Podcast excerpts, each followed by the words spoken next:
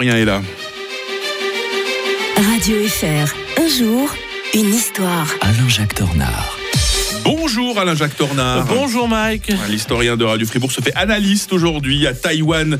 Euh, les urnes ont parlé. Le nouveau président est un indépendantiste, opposé donc à un rapprochement de son pays avec la Chine. On se demande avec angoisse, Alain-Jacques, si nous allons euh, vers une guerre hein, dans cette partie du monde. Oui, c'est curieux, on en a peu parlé. Euh, D'ailleurs, il faudrait que nos auditeurs soient un peu euh, attentifs au fait qu'on met souvent, pas nous, donc d'autres médias, en évidence certains aspects au détriment d'autres qui sont pourtant très importants.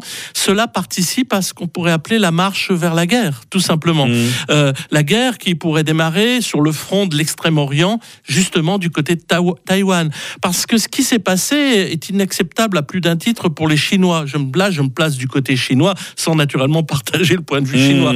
Mais pour qu'on comprenne bien la situation, c'est que le parti euh, du Kuomintang qui était opposé donc à ce candidat-là, euh, qui était pourtant le parti anticommuniste par excellence, hein, puisque c'était lui qui, était, qui avait quitté Pékin pour se réfugier sur l'île de Formose, Taïwan, euh, en 1949, eh bien, était opposé à l'indépendance. Parce que pour eux, il n'y a quand même qu'une seule Chine pour les gens du Kuomintang, vous voyez. Donc, euh, même s'ils sont autonomes, ils veulent, euh, par principe, qu'il n'y ait qu'une seule Chine. Tandis que lui veut l'indépendance. Et là, c'est quasiment une situation schizophrénique pour l'Occident. Parce que il y a très peu de pays dans le monde qui reconnaissent à l'heure actuelle l'existence de Taïwan. Donc Mhm. Taïwan n'est pas reconnu sur le plan international. À Berne, ils n'ont qu'une représentation euh, euh, diplomatique, économique ex- extrêmement ambiguë.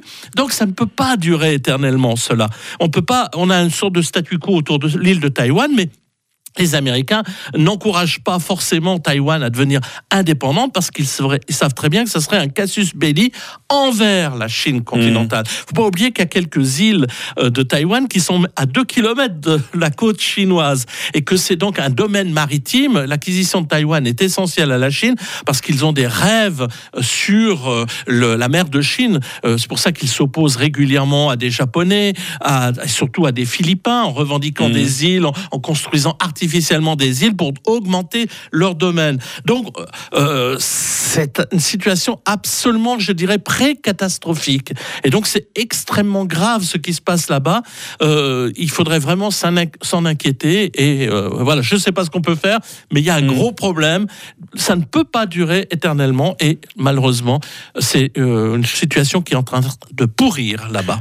Demain, on va essayer de terminer la semaine sur une note un peu plus légère avec un film actuellement dans nos salles, Ciao Ciao euh, Bourbine. Vous êtes allé le voir pour nous, Alain-Jacques Tornard. Juste en un mot, ça vous a plu? Ah oui, oui, oui, Bon, beaucoup. d'accord, bah, vous nous en parlerez demain. Ce sera une idée de sortie pour le week-end. Bonne journée, Alain-Jacques. Bonne journée.